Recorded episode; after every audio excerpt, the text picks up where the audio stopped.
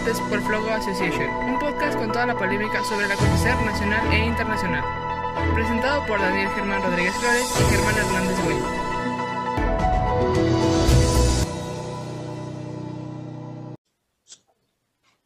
¿Qué tal? Buenos días, buenas tardes, buenas noches, estimados. Estamos aquí en otro episodio de Debates por Flogo.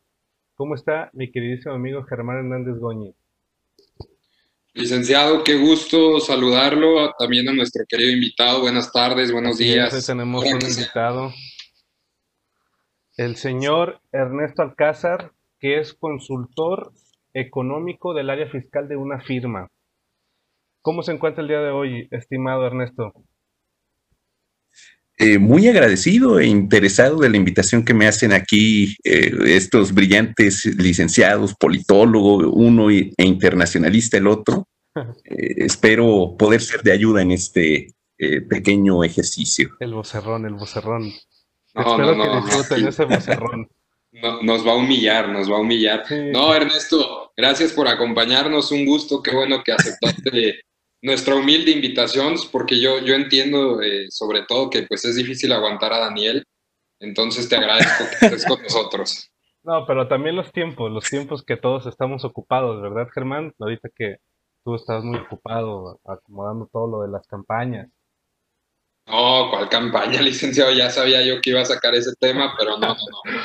Muy bien, no, miren, este, el día de hoy traemos a Ernesto para que nos hable un poco sobre las repercusiones económicas a nivel global de lo que va a traer consigo la cuarentena. Si al final de cuentas nosotros entendemos que el mundo se detuvo por completo a partir de febrero, unas, en unos lugares en enero, algunos lugares en marzo, pero se podría decir que desde febrero todo el mundo ha estado caído y, y el comercio internacional ha bajado drásticamente. Entonces, por eso mismo queremos invitar a Ernesto para que nos explique y nos pueda ir un poco de cuáles son las posibles consecuencias que, que originará eso y, por ejemplo, cuáles fueron las causas también de, de la caída del petróleo y hablar un poco de, de, cuáles van a ser las repercusiones en un futuro tanto en el tema laboral como en otros aspectos. ¿Qué le parece? Ernesto. Pues si gusta, podemos ir empezando con cuáles son los antecedentes que tenemos. Claro. Adelante, adelante. Algo que venía sucediendo ya de tiempo atrás, eh, a partir de más o menos 2016, eh, la OPEP es cártel petrolero eh, conformado por 13 de los países eh, más importantes en materia de producción y extracción de petróleo, decide conformar a lo que van a llamar OPEP Plus, en donde integran países que también son relativamente importantes para este mercado, pero que históricamente no formaban parte de la OPEP. Eh, aquí entiéndase México, Venezuela, Rusia.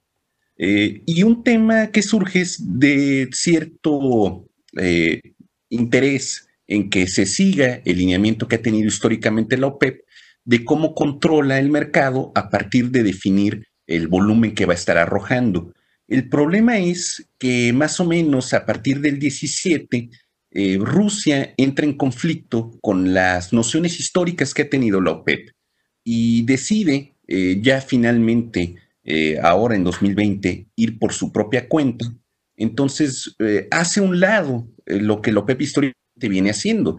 recordemos que una organización cártel lo que hace es conjuntar a distintas empresas de un mismo mercado eh, para controlar el volumen y con este controlar los precios bajo los principios de ley de oferta y demanda.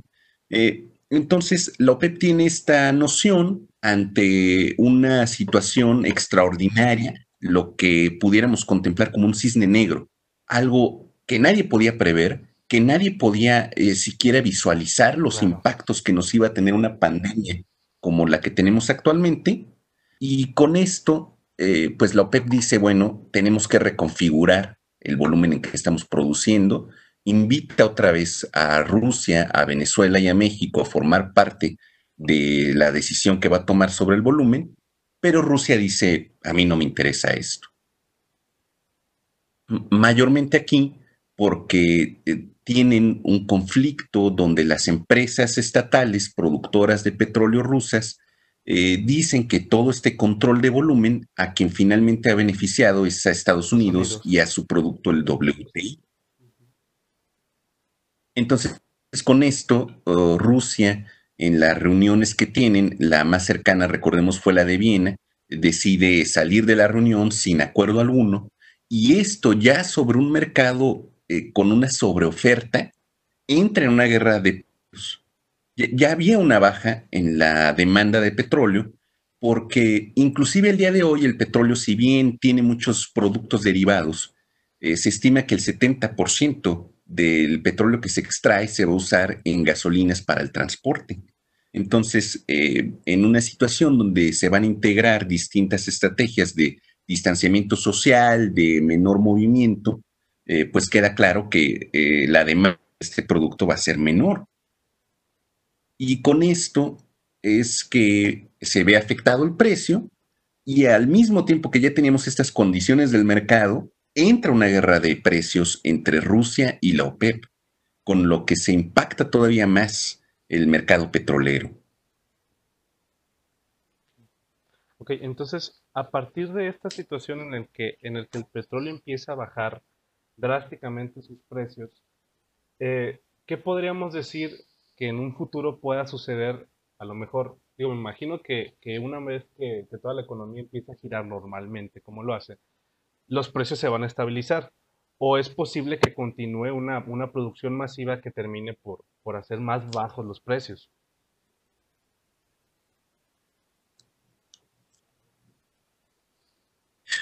No, inclusive este desequilibrio, este desbalance, realmente se vio en los futuros que estaban para mayo realmente ya los que salen a junio ya tienen, estábamos viendo el precio del WTI eh, en los 22 dólares el barril. Eh, aquí realmente esta condición se corrigió muy rápido, si bien es el histórico más bajo que ha tenido el petróleo desde 1986, eh, se corrige muy rápido lo que se venía sucediendo a partir de que finalmente sí se llega a un acuerdo en el que incluso Estados Unidos tuvo que meter un poco de su cuchara para lograr corregir ciertas malformaciones en la negociación, eh, pero con esto realmente el, mercado se vuelve bastante más estable en los futuros que se arrojaban para el mes de junio, con lo que en realidad esta baja eh, se corrige muy rápido, solo afectó a los contratos que se tenían para entrega en mayo. De acuerdo. Ok, y referente a este tema, Ernesto, eh, qué bueno que lo mencionas. Eh, de las negociaciones de la OPEP y de la OPEP Plus. Eh, aquí es donde entra, eh, y vamos a llevarlo un poquito al contexto mexicano, aquí es donde entra el qué tanto se dio México o el qué tanto no se dio y hasta dónde pudo detener esta negociación.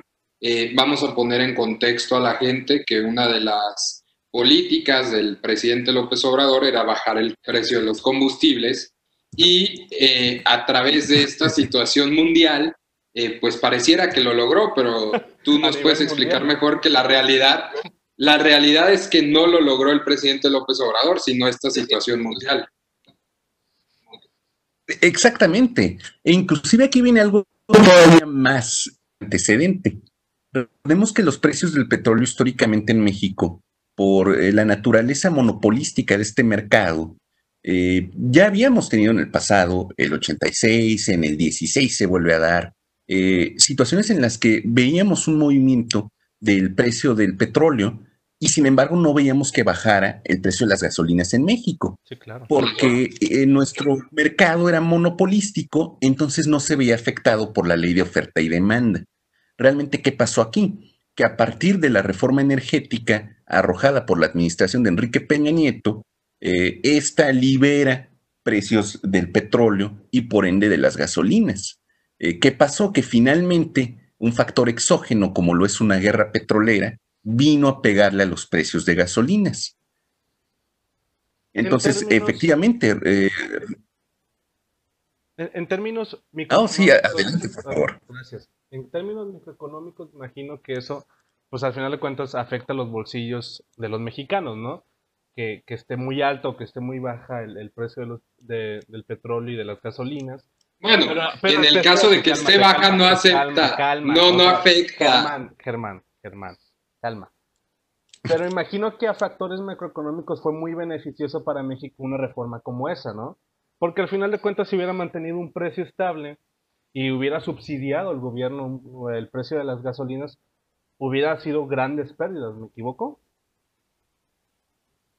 Bueno, inclusive así, eh, esta caída eh, significó pérdidas por decisiones de la administración, particularmente cuando arrojan el paquete económico de 2020 con la plataforma petrolera que se pretendía, eh, pues realmente eh, es una plataforma masiva.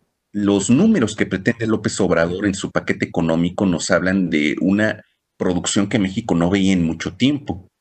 Pero también tenemos el problema de que se ha lindado de manera simbiótica Pemex a la calificación que tenemos como Estado. Entonces, todos estos golpes que tiene el mercado petrolero eh, y a la vez eh, los golpes que evidentemente le llegan a Pemex han logrado desbalancear nuestra calificación eh, de riesgo país. si venían viendo este acontecimiento, pues las grandes calificadoras, Standard Poor's, Moody's, no hubo calificadora que no diga México va para abajo, porque la, se dio esta asociación simbiótica del país con Pemex. Entonces, estas condiciones del mercado petrolero, esta baja eh, en el precio en el mes de mayo, le pega tremendamente a México.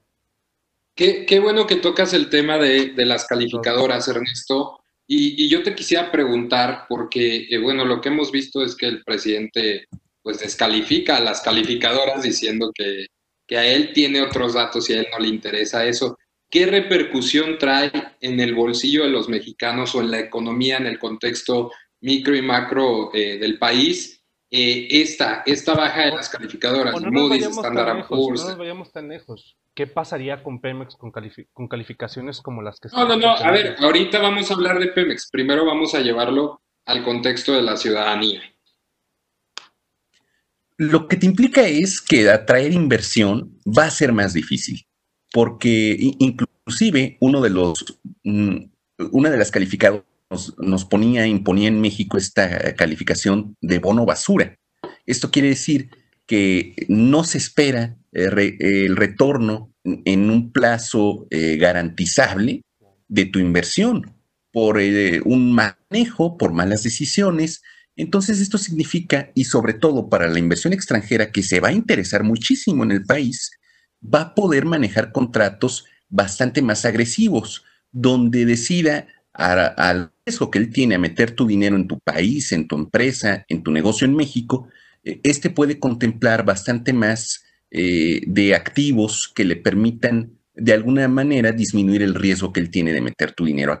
E incluso para el tal nacional, eh, le puede ser bastante más atractivo llevarse su dinero al extranjero que invertirlo en el país ante la calificación que tiene México. Eh, realmente una calificación crediticia no es otra cosa que cuánta confianza tenemos en que vayas a cumplir tus deudas.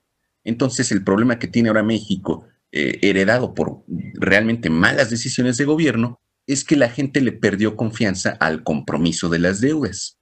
Esto significa que no van a desaparecer los inversionistas, pero los que vengan van a blindar sus contratos de manera tal que en caso de que tú no tengas la solvencia, la liquidez, puedan hacerse de otros activos de las empresas. Entonces, ¿qué, es lo que vamos a ver? Contratos más agresivos de parte de los que quieran seguir invirtiendo en México. Que al final esto repercute en la creación de empleos de alguna u otra manera. Eh, las inversiones se, asustan, eh, como es el caso de, bueno, de lo que vimos ayer, eh, que México anunció que deja de invertir en energías renovables, recibe una carta de, Canadá y de la Unión Europea preocupados por las inversiones de estos países en México en cuestión de energías sustentables y al final, bueno, eso nos trae repercusiones en, el empleo directamente. Exactamente. al final del día la, inversión se va a traducir o de alguna manera se espera que tenga impactos en la creación de empleos. Eh, es a lo que debería de llevarnos una inversión. Pero si tú asustas a los inversionistas eh, de manera proporcional, lo que vamos a ver es una baja en los empleos. Empresas van a cerrar, el capital va a buscar otras opciones eh, que le impliquen menor riesgo. Y el que no decide hacerlo va a, buscar cómo blindar sus contratos para finalmente eh, siempre poder tener el retorno de lo que está invirtiendo. Claro. Ahora, yo, yo te preguntaría, eh, Ernesto, y nada más para, para regresar al tema de Daniel de Pemex, ¿cuál es la oportunidad de México? Y, te pregunto, ¿en dónde está la oportunidad de México? Porque, bueno, eh, yo en lo personal considero que las políticas económicas a nivel nacional no son las adecuadas, pero vemos estados que se están volcando a, asegurar ese marco, marco legal, a atraer las inversiones, a ser atractivos, a dar estímulos fiscales a las empresas para que se establezcan. Te comento el caso, Ernesto. Eh, Tesla anunció eh, que va a empezar un, proceso legal en California. Eh, a causa del COVID no les han permitido reiniciar las operaciones de la única planta automotriz que queda en California, que es Tesla, y es ahí cuando vemos eh, que, por ejemplo, gobernadores aquí mexicanos, el caso del gobernador de Guanajuato, hacen la invitación a Tesla para que venga a invertir en Guanajuato.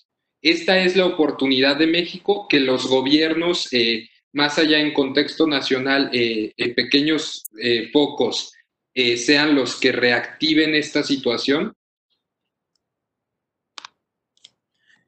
Bueno, esa pregunta es bastante interesante y sobre todo aquí porque desde el nacimiento del NAFTA o Telecan, por sus siglas en español, eh, las cadenas eh, de manufactura y de valor se volvieron regionales para eh, la parte norte del continente. Entonces, viene aquí una cuestión muy interesante. pudimos ver una narrativa específica de campaña cuando se habla de Donald Trump sobre retornar empleos, pero ignora por completo cómo se volvió regional la cadena de valor, la cadena de para eh, sus inversiones, para apoyar los programas de gobierno. También vemos monopolios de Estado eh, que vienen de manos de privados. Entonces, México, eh, a su manera, metió en la agenda la estructura neoliberal, pero no la cumple. Entonces, pues tenemos el peor de los problemas. Eh, eh, como mucho de lo que le pasa a México. Adoptamos políticas sin entenderlas, las estructuramos y las cumplimos a medias en la idiosincrasia del poder mexicano.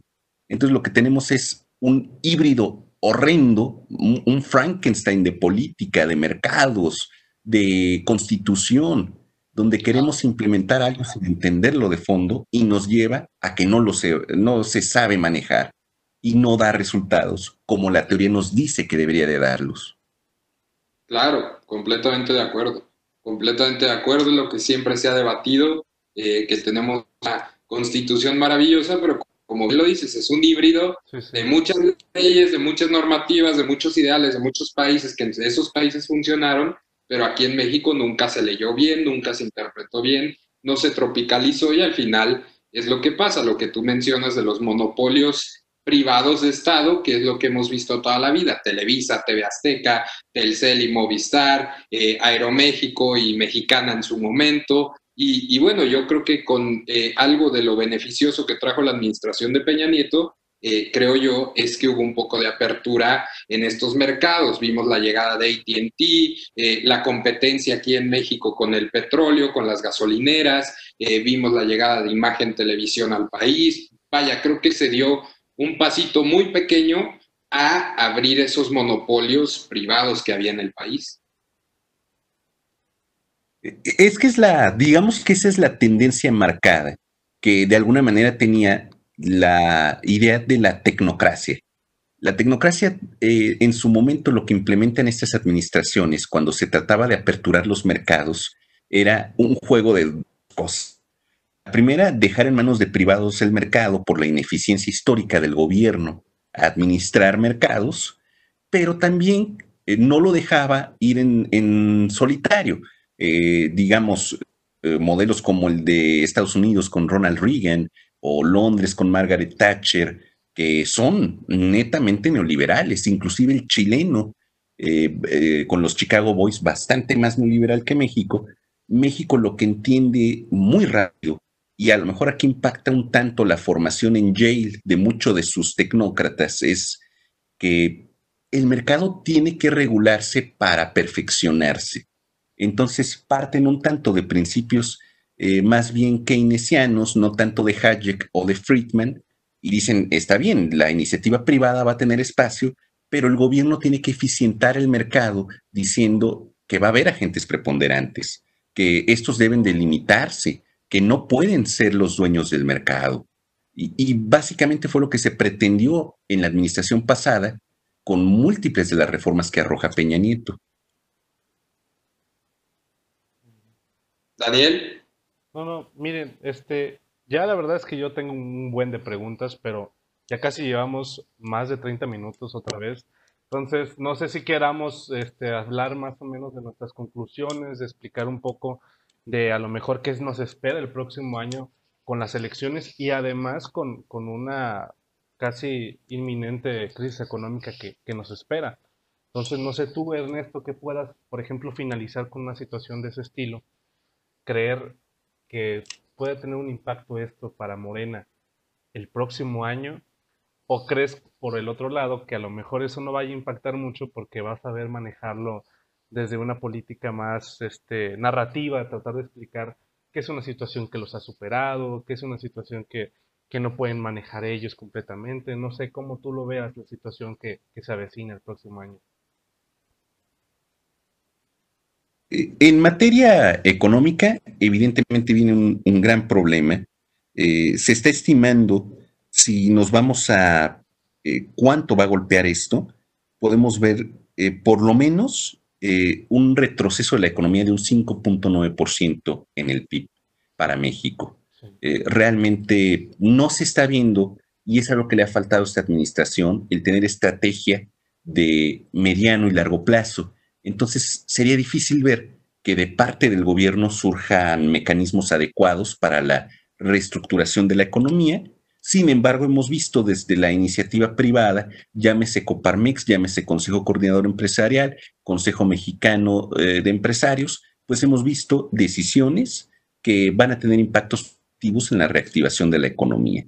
Eh, definitivamente, en términos de partidos, hay una muy, muy fuerte partidocracia que se vino a reafirmar en 2018 con el triunfo de este otro gran I llamado Morena, que traen en sus filas lo mismo, eh, ministros sevillistas, que salinistas, que calderonistas, que de todo mundo, de todo partido, y que vino a cimentar que en México el sistema de partidos sigue siendo el que manda. La ciudadanía se queda en un segundo lugar.